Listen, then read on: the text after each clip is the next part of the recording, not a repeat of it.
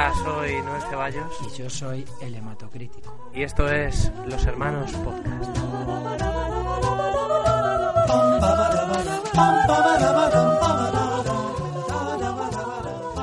Hola Internet, espero que no te hayas olvidado de nosotros. Volvemos después de dos semanas de, yo creo que muy merecidas vacaciones, ¿no, hematocrítico?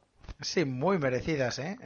Después de dos especiales de una hora y media que hemos hecho sobre la filmografía de Hombres G, que duraban el doble, casi el triple de un capítulo habitual cada uno de ellos, bien podíamos estar 15 días tocándonos las narices. Sí, además así damos tiempo a, a, los oyentes a que los escuchen porque no todos tienen 90 minutos en sus manos para escuchar un capítulo de Hombres G. Año, ni se habrán puesto al día todos los podcasts que hicimos, que hicimos 37 podcasts, más los podcasts que hacemos cada semana de los hermanos Top Chef comentando Top Chef. ¿Qué Sí. pasa? ¿Eso os lo habéis escuchado? ¿Habéis escuchado los primeros capítulos cuando le di un beso a un padre? ¿Escuchasteis el capítulo de Justin Bieber? ¿Escuchasteis el capítulo de La nave del misterio? ¿Escuchasteis todos los 36 capítulos? Pues acá, Oye, te veo, ahí. te veo muy agresivo hoy, ¿eh? Con los oyentes. ¿Sabes cómo? Te veo muy Luis Herrero. sí. Bueno, eh, es que no me he querido desconectar estos 15 días del, del mundo de la radio para poder seguir en este regreso, seguir en forma y me he puesto al día con Cowboys de Medianoche, ¿sabes? Hombre, hombre, hombre, claro. claro. Cowboys Watch, la, eh, tenemos abandonado como todo lo que intentamos. Habíamos Sí. dicho que íbamos a hacer una sección comentando Cowboys de Medianoche llamada Cowboys Watch y la hicimos dos días. Sí, esto es muy vergonzoso. Anunciamos a buen platillo que después de cada episodio íbamos a hacer unos 5 minutos de Cowboys Watch comentando el, el episodio de la semana pasada de Cowboys de Medianoche, pero como nos empezaron a salir capítulos de una hora, pues ya no, no cabía, no cabía un Cowboys Watch, entonces lo hicimos dos veces. Pero, pero bueno, ahora hay que volver porque han pasado muchísimas cosas en el universo Cowboys, ¿eh? En el Cowboys verso, efectivamente. Esta temporada ha empezado, pues yo, yo diría que como inicio de temporada, Cowboys mejor que Brilla- Homeland mil veces. Brillante, ¿eh? Cowboys de Medianoche, mm, que ya lleva, pero sabe Dios cuántas, cuántas temporadas yo lo voy a buscar en la, en la Wikipedia. Bueno, yo Cowboys de Medianoche, que por cierto, eh, el otro día hablando con querido Antonio, eh, nos recordó que es un programa que Cowboys de Medianoche significa chaperos. sí, pero creo que ellos lo comentaron, ¿no? En el, en el programa, que querían ponerle Centauros del Desierto, pero decidieron que Cowboys de Medianoche la había visto más gente. Y que el, el título les evocaba como, pues eso, el programa es de madrugada y a ellos les gusta mucho el cine del oeste. En ningún Me momento gustan los vaqueros. En ningún momento pensaron que, que Cowboys de Medianoche también significa chaperos. Pero bueno, eh, es, un, Es lo que hay. es una institución de la radio y ya, pues a estas alturas, ¿para qué, ¿para qué cambiar ese nombre? No tiene mucho sentido. Mira, estoy viendo ahora mismo en Evox que puedes encontrar programas de Cowboys de Medianoche desde el 2005. Bueno, pues es que imagínate, es que van a por los 10 años. Van a por los 10 años, sí. Y este regreso volvió como vuelven las grandes series, después de que las anteriores temporadas perdieron a un personaje clave, ni más ni menos que para hacerse fiscal general del Estado. Sí, sí, sí, sí. Es como si el año que viene estoy yo aquí solo en los hermanos podcast porque tú estés de ministro de Interior. Sí, y me, me dedico a perseguir al resto de podcast. Hago una legislación absurda. No, pero, pero sí que es verdad que se notó mucho ese vacío, sobre todo porque a Luis Herrero, la, el suplente, el sustituto del fiscal general del Estado, nunca le gustó. Nunca. O sea- Siempre hablamos que lo tenían ahí como de, de secundario violento, con tensión. Sí. Era claramente amigo de Garci. Sí, sí, sí. Luis Herrero, pues como que le metieron ahí. De hecho, si Garci no llega a ir a un programa, se haría muy incómodo, porque es como cuando eh, tienes, sí, sí. conoces a alguien que es amigo de tu amigo, pero él y tú realmente no sois amigos. Entonces un día os quedáis solos y es como, ¿de qué, de qué voy a hablar con él? ¿no? Hablemos de, nuestro puente. amigo, que es lo único que tenemos en común. Eso le pasó a, a George Costanza con un día cuando quedó Sí, con el claro. es falta- les pasó esto. Pues para evitar este tipo de situaciones tensas, han fichado un cuarto cowboy, que es eh, sorpresa, ¿eh? Chencho Arias. Sí, de repente llega Inocencio Arias y digamos que supera ampliamente a todos los demás en abuelismo. Cuando Sí. pensábamos que cuando pensábamos que eso era imposible, este hombre va a, a batallita por minuto. Esto es, esto es así, no exageramos. Exacto, es un tío que, que hizo un montón de pelis, por lo que cuenta él, que fue embajador, porque ese fue su gran golpe, ¿no? Vivió en Nueva York, que para ellos vivir en Nueva York representa lo máximo, ¿no? Eso, Exacto, exacto. Recordemos que Garci dijo que había estado en Nueva York, dejó de contar cuando fue por vez número 100 Sí. a Nueva York las veces que había estado. Entonces llegó allí y arrasó. Es el tío más aplicado, el que llega allí con sus discos, el que llega con sus listas. Sí, y se ha convertido inmediatamente en el alumno preferido de Luis Herrero. Sí, por Es- supuesto. era, in- era inevitable. Era inevitable porque García es un díscolo y el poeta siempre le ha caído mal. Entonces, de repente llega aquí un señor embajador eh, que, que viene siempre pronto al programa y, Sí. y claro, pues eh, ¿qué ha pasado? Pues que ahora hay Team Luis y Team García. Claramente diferenciados, ¿eh? Esto puede, Sí. puede acabar fatal. De hecho, eh, esto ha creado un ambiente muy diferente. Este año los Cowboys están todavía más relajados y se han llegado a producir situaciones como que se reparten los taxis durante el programa. Sí, sí, dedicaron los últimos cinco minutos No, no, en del medio episodio. del programa fue. Ah, fue, fue en medio. para que Bueno, estuviera yo- listo para la salida. Yo lo recordaba al final, pero Sí. es que también, como es, como es un eh, stream of conscience ese programa, no hay, no hay principio ni final. Exacto. O sea, puede empezar donde sea, puede acabar donde sea. Sí, no. sí. De hecho, siempre empiezan y ellos ya están hablando. El programa siempre empieza y les pillas en medio de una conversación y cuando se acaba igual, cortan a mitad de la conversación y ellos siguen. Eso sí es que están. Sí, sí es que están todos. Esto cuéntalo tú, porque tú fuiste el que me avisaste de lo que ocurrió al principio del último programa. Un momento de tensión, un momento Sí. de tensión como no he escuchado yo en la radio. en el último programa ocurrió que cuando empezó la era en directo, cuando empezó la emisión estaba solamente Luis Herrero e Inocencio Arias, el alumno, el pelota, ahí ¡Qué casualidad! sentado con su manzana y sus discos de, de Frank Sinatra para pinchar. ¿Y dónde estaban los otros? Pues García estaba literalmente meando. Esto provocó la ira de Luis Herrero, que le echó una bronca del copón y le dijo que, que a la radio se viene meado. Sí, sí, sí. sí. ¿Y te crees que García es a Milana? No, García es el típico que cuando le riñes te dice, bueno, hombre. Dice que, bueno, te- decía que tenía, ¿cómo decía que tenía? Una, una urgencia, una, Una- micción de urgencia. Sí. Pero es que, eh, pero es que Luis Alberto de Cuenca estaba hablando por teléfono, que se oía, se oía de fondo esa conversación, y, y era una conversación que le había dejado encargada a Garci. O sea, ahí ves realmente que, que Garci es como el demonio de Tasmania en, Sí. en este programa. Sí, es un agente del caos. Efectivamente. Y, y nos han dejado otros momentos memorables esta temporada. Me voy a recordar así eh, la aparición de Sánchez Dragó. También. Sí. También. Sánchez Dragó estuvo una temporada, una temporada, perdón, un capítulo hablando de, de sus cosas y hizo un giro muy interesante porque no sé si os acordáis que García había comentado que para ser cinéfilo había que leer, haber visto cuántas películas, 20.000 eran, ¿no? Era un número que te explotaba la cabeza. Haciendo el cálculo, si veías dos películas al día, no podías ser Sí. cinefilo hasta cumplir los 47 años o así. Eso es. Pues eh, en el primer capítulo de la temporada nueva, Sánchez Dragó dijo que, que él sí que podía hablar de libros con propiedad porque se había leído 30.000 libros. Toma, toma Season Opener. Toma ya. Ahí, ahí te quedas, ¿eh? 30.000 libros. Sí, es, fue un highlight. A mí también me gusta mucho cuando eh, Chencho Arias se fue a cambiar el ticket de la hora en mitad del programa. Hubo un momento que, que les dijo que bueno, que ya se estaba acercando, entonces Luis Herrero puso una canción esperando que le diera tiempo, pero no le dio tiempo. Ellos se enzarzaron en una discusión completa mientras Chencho Arias iba y venía. Y, y para mí hay una cosa que es maravillosa, que es que cuando llega, eh, enseguida se incorpora a la conversación sin tener ni puta idea de lo que se está hablando. Eh, que, en este, que en este caso, creo que era un programa dedicado al Spaghetti Western y de lo que estaba hablando Luis Herrero es de una novela de Dickens. Eso es, Y, sí. y hablaba del título que era La Casa Encantada y dice el The Haunted House. Y dicen todos, ah, se llamaba así. Y dice Inocencio Arias, digo yo. Es, es una muy buena manera para, para meterte en esta conversación. Yo- Y luego las batallitas son, son con- me gusta mucho un artículo que, que escribiste tú en tu, en tu blog de fotogramas, El Emperador de los Helados, en el que transcribiste palabra por palabra, un diálogo auténtico de, de este programa, ¿no? Sí, sobre Mulholland Drive. Sobre, no sé, sobre qué, era sobre todo. Era sobre. A ver, parecía que era sobre Mulholland Drive, pero en realidad era sobre la construcción sintáctica de una frase que había enviado un oyente. Sí.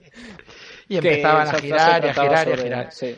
Y sabes que una amiga mía se puso, le gustó tanto este concepto que se puso de estado en el WhatsApp muy Mulholland. Ah, sí, claro, es que, es que Luis Alberto de Cuenca dice, yo soy muy Mulholland, ¿eh? Pero lo dice en un momento cuando ya han dejado de hablar de Mulholland Drive y están hablando ya de la frase, de la, de la construcción de la frase. Ay, les obsesiona el lenguaje, eh, les obsesiona también las traducciones al inglés. Siempre, ah, pero no las traducciones en inglés, las traducciones de siempre las mismas. Siempre quieren saber cómo se traduce in the wee small hours.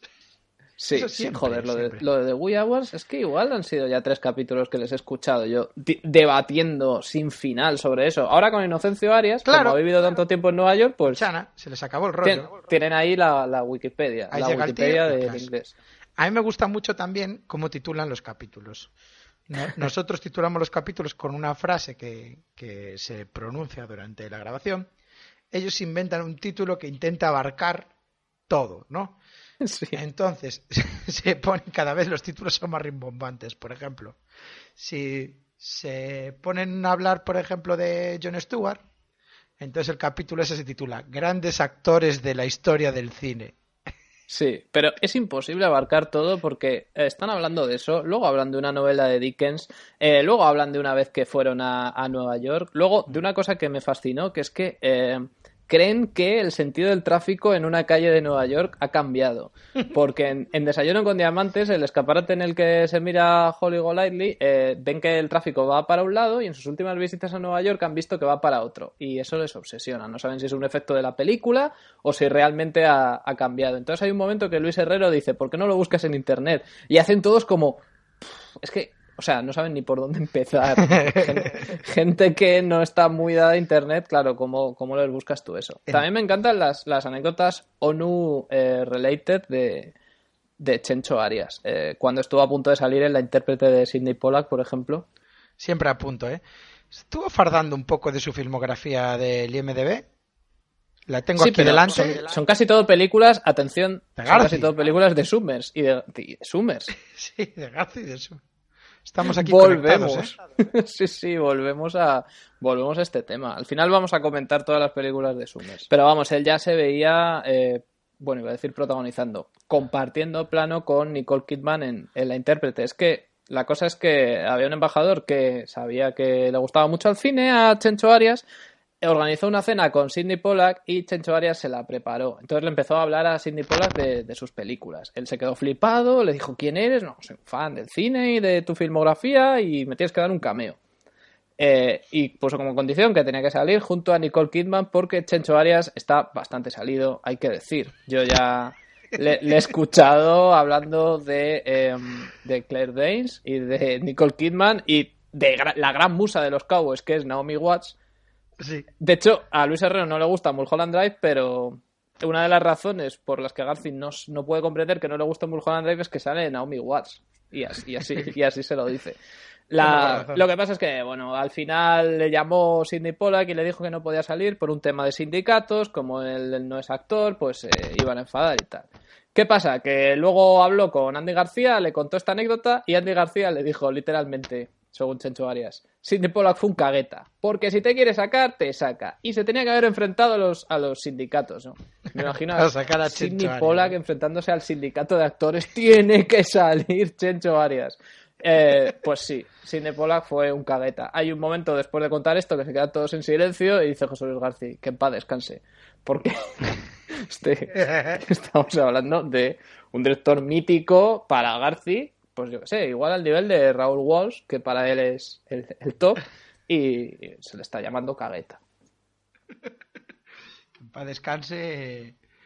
Pero también es interesante saber que nunca saben, están seguros si la gente de la que hablan está viva o muerta. Sí, sí, sí. el otro día, hablando de Roger Corman, estaban ahí un poco en el alambre. ¿eh? Sí, sí, sí, sí. Pero, pero Luis Herrero busca cosas en, en Twitter, en Twitter, en Google, en tiempo real. Se sabe que es en tiempo real porque tarda como 10 minutos en encontrar cada cosa y, y Me lo imagino dándole a, los botoncicos del iPad ahí.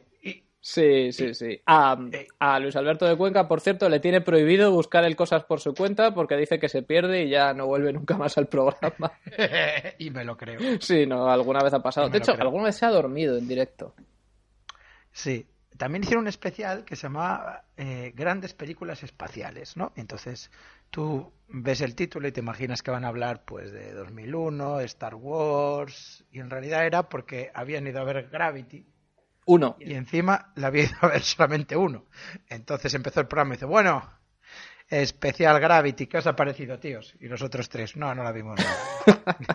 sí, sí, sí. Hombre, eso les dio para hablar cinco minutos porque no hablaron más de películas del espacio y que se resumió en García hablando de 2001 como siempre.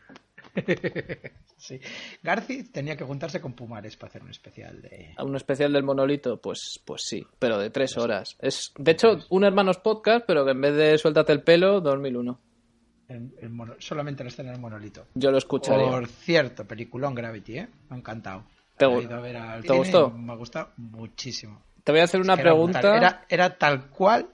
Me encantó que todo el tema 3D, me pareció la, única película que he visto en mi vida en 3D que, me gustara realmente cómo estaba metido el 3D, porque lo vi todo tan, tan real, era una pasada, una pasada.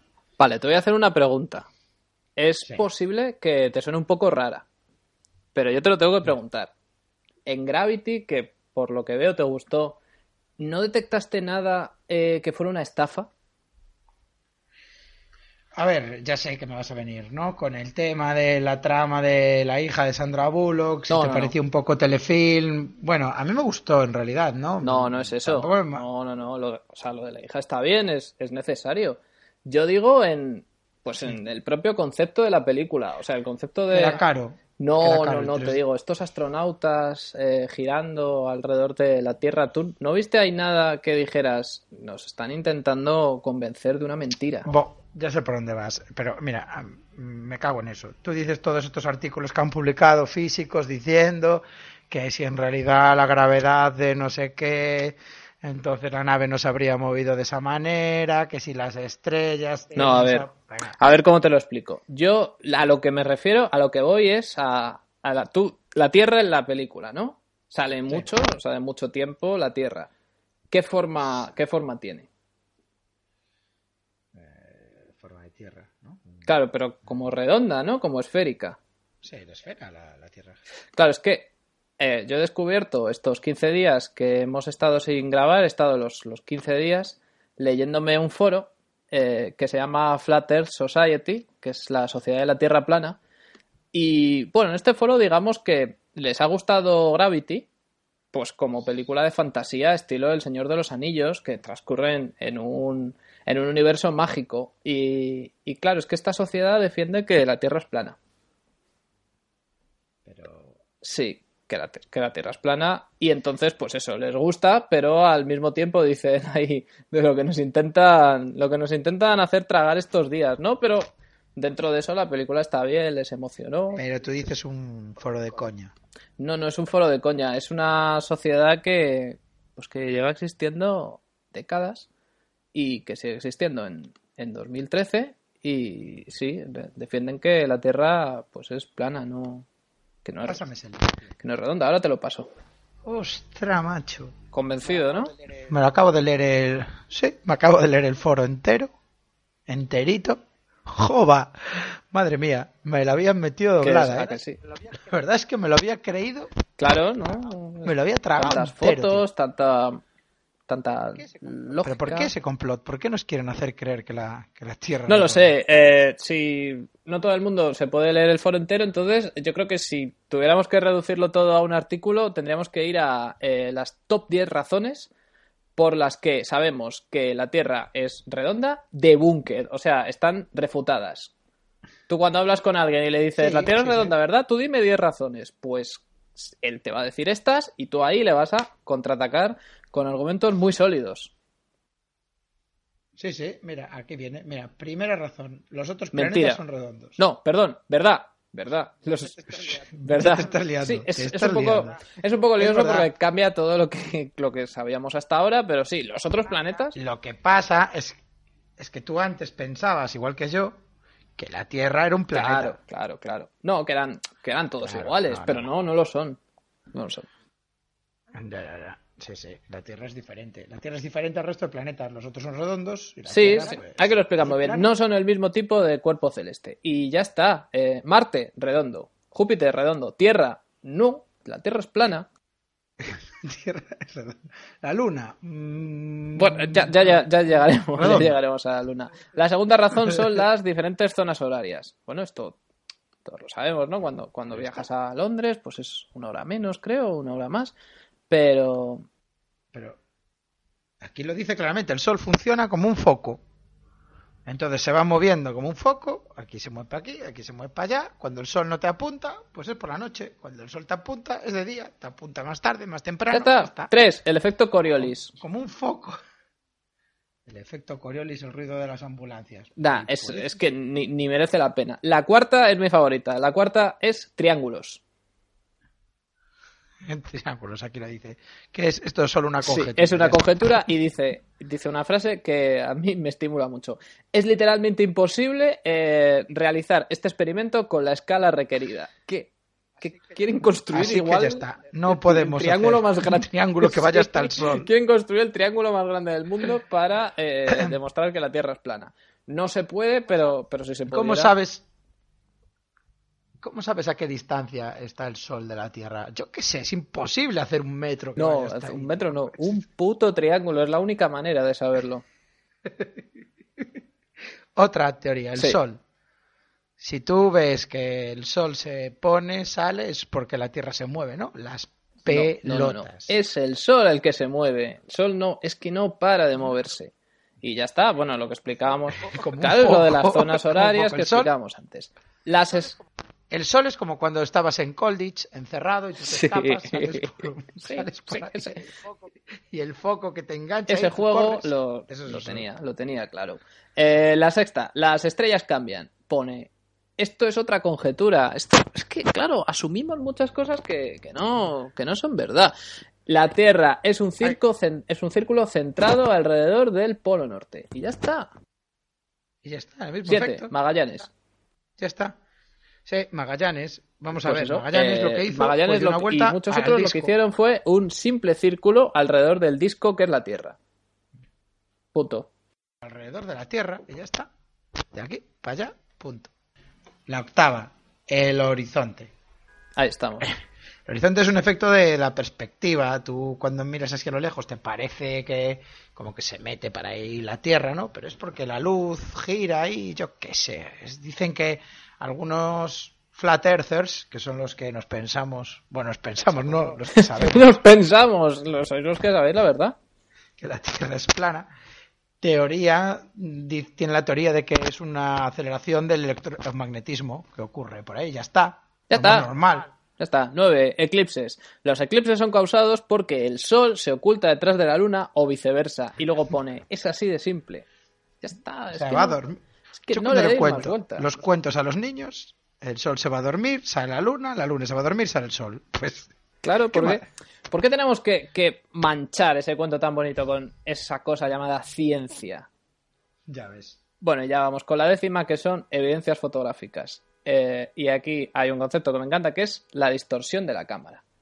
Claro, es. una foto está torcida y te crees que el mundo es torcido. No.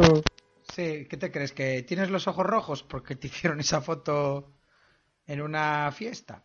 Y ya está. Hombre, el foro no solamente hablar de la Tierra plana, sino que también tiene una sección que es arte y entretenimiento, que hablan pues de Gravity, hablan de del GTA V, ¿no? Que algunos flat earthers se lo están pasando, bueno, pues comparten como trucos ahí, easter eggs. eh, Pero al mismo tiempo rajan. rajan. Sí, sí, sí. Por ejemplo, en la película de Star Trek, la segunda, pues no les gustó. Entonces, eh, hay, hay un hilo que se mete mucho con JJ Abrams por, porque en esta peli la gravedad, digamos que no, no, no les convence mucho cómo funciona la gravedad en el universo de fantasía de Star Trek. Sí, a mí me encanta, ¿eh? Tiene un montón de discusiones que puedes buscar una- un debate sobre la puesta del sol, un debate de por qué el sol llega hasta el horizonte. Sí, a mí me gusta Ahí- también que, eh, a diferencia de mucha gente cree que fue Stanley Kubrick el que, el que eh, fingió la llegada del hombre a la luna, Pero estos no, estos van, al contrario que todo el mundo, dicen que fue Arthur C. Clarke, que, es, que fue su, su co-guionista y el autor de, de la novela en la que se basa 2001. O sea, no, Kubrick no es. No, no os creáis esto, no os creáis la, la teoría de la conspiración al uso, creer, creeros la nuestra, que siempre va un paso más allá. Ya. eh, hay una cosa que ahora que somos fans de, de esta teoría, eh, que es que ahora sabemos que el Polo Sur no existe. No, no, no, no, todo, todo mentira. Y además sabemos otra cosa, que es que la NASA eh, nos han hecho, nos han engañado y nos creemos que lo que hace es organizar viajes al espacio y tal, y hace fotos de la Tierra que es redonda. No, no, eso es mentira. La NASA lo que hace es eh, prevenir que la gente llegue hasta el final del disco y se caiga. Pero, Claro, porque la Tierra es un, claro, la Tierra es un disco. Entonces, la NASA está ahí, pues eso, como manteniendo todo cerca del Polo Norte, que está, al que está en el centro, pues porque imagínate, imagínate que hay un barco que, que se, la- que se pasa de listo, pues, eso no- nunca pasó, ¿no? Nunca hubo adiós, un barco. adiós, muy buenas. Hombre, no sé, hay barcos que han desaparecido. Está lo del Triángulo de las Bermudas, esto que, ¿quién se lo puede creer? Lo de- ¿Te imaginas una zona que desaparecen los barcos? Es que tontería, no es que se caen, es que llegan al, al final y se caen. Yo pienso que esto, o sea, que la peña que tiene los derechos de las esferas, ¿sabes? De los Sí. globos terráqueos, pues se están forrando vendiendo los globos ¿eh? terráqueos. ¿eh? Se están forrando con eso y, y, claro, no van a... Es un pastel muy jugoso, ¿eh? Para, para deshacerse. Sí, sí, sí. sí. Pues Mira, aquí tienes un debate que se llama Yuri Gagarin, mentira cósmica. Y ya está. Yo creo que con esto ya lo, lo podemos Todos dejar, estos ¿no? astronautas están en el ajo, eh, tío. Sí, sí. Desenmascarémoslos a todos y acabemos el podcast. Yo creo que nos ha quedado un podcast old school de una duración razonable Sí.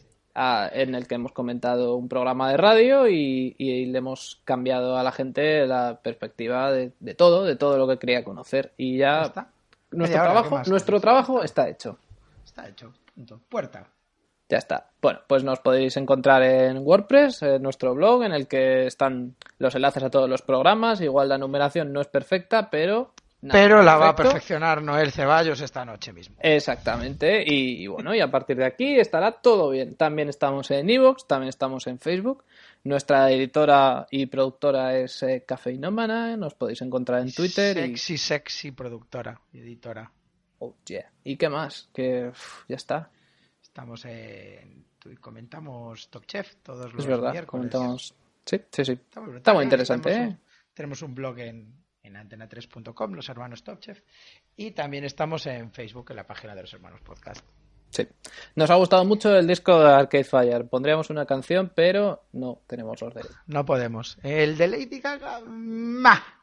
Meh, pero Arcade Fire muy bien. Así que nada más acabar este programa, vais a Spotify, os escucháis una canción cualquiera, porque molan todas, y, ya está. Consideráis que esa es nuestra canción final.